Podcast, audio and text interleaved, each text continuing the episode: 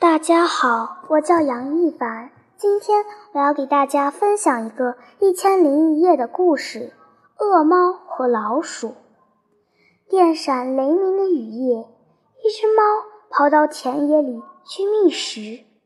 它东跑西窜，被雨水淋了个透心凉，却什么吃的都没找到。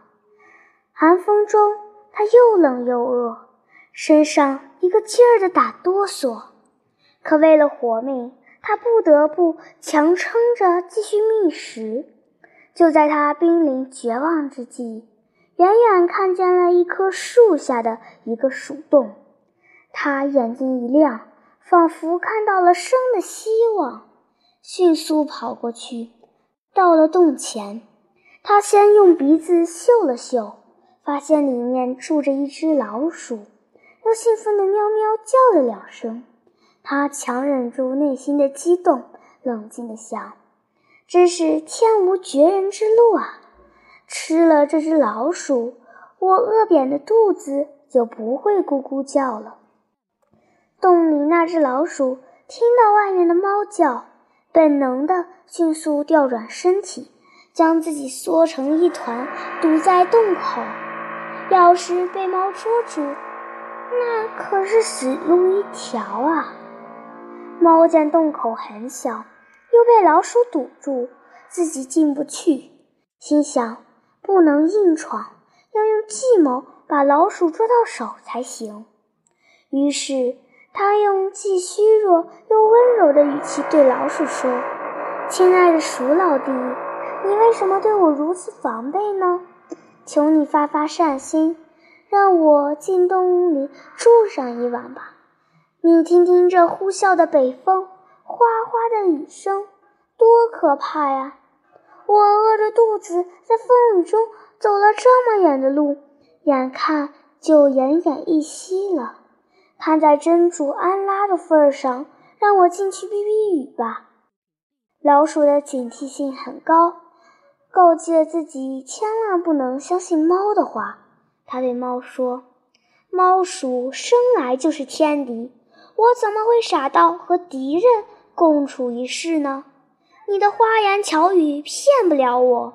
我要是相信你的鬼话，就是自寻死路。”老鼠的这番话让猫吃惊不小，但它不甘心就这么算了，于是装出更加虚弱、可怜的声音对老鼠说：“我亲爱的鼠老弟。”说实话，我很痛心我们长久以来的这种敌对关系，请接受我深深的歉意。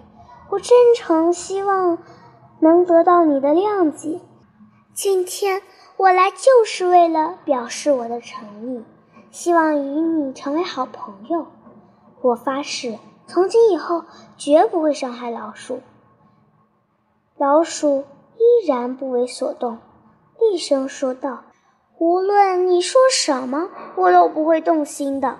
你我如果不是天敌，也许我会考虑救你一命。你，你怎么这么没有同情心？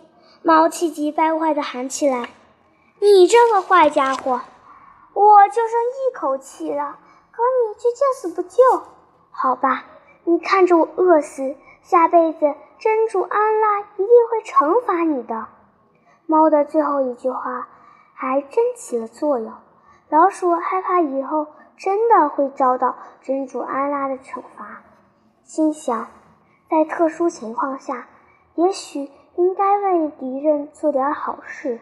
再说，眼看这只猫就快不行了，让它暂住一晚也不会对我构成太大的危险，就算积德行善吧。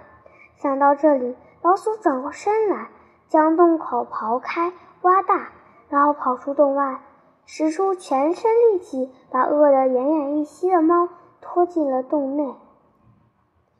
猫在地上躺了一会儿，慢慢恢复了体力，便虚情假意地对老鼠说：“鼠老弟，我年纪大了，腿脚也不灵活了，经常吃了上顿没下顿，你看只剩皮包骨头了。”你不知道我的生活是有多寂寞凄凉啊！老鼠听他说的可怜，看他半死不活的样子，心生怜悯，于是很友善地安慰他了一番，还想着以后跟他和睦相处呢。可是猫却很狡猾，趁老鼠不注意，慢慢挪到洞口守住。雨停了，老鼠想出去觅食，刚走到洞口，就被猫猛地用两只前爪捉住。还用牙齿死死咬住，将它拖来拖去，狠命折磨。老鼠对猫的行为颇为震惊，没想到猫竟然恩将仇报，一门心思要吃了自己。它拼命呼喊起来：“你这个背信弃义的家伙，一眨眼就忘了自己说的话！你这是怎么报答我的？真是应了那句老话。”相信敌人就是对自己残忍。我走到这地步，真是自作自受啊！此时，猫对老鼠的话充耳不闻，只是一个劲儿地撕咬老鼠，心里美滋滋地想着：这顿大餐是吃定了。可是就在这时，有个猎人牵着猎狗路过此地，那猎狗十分机敏，老远就听到了洞内的嘈杂声。他以为洞内有只狐狸，于是迅速冲了进去。猫一见猎狗闯了进来，吓得直哆嗦，顾不得追老鼠，连滚带爬地逃出了鼠洞。可是，猫刚出鼠洞，还没跑出去几步远，就被猎狗追上，一口咬死了。老鼠吓了个半死，但总算保住了性命。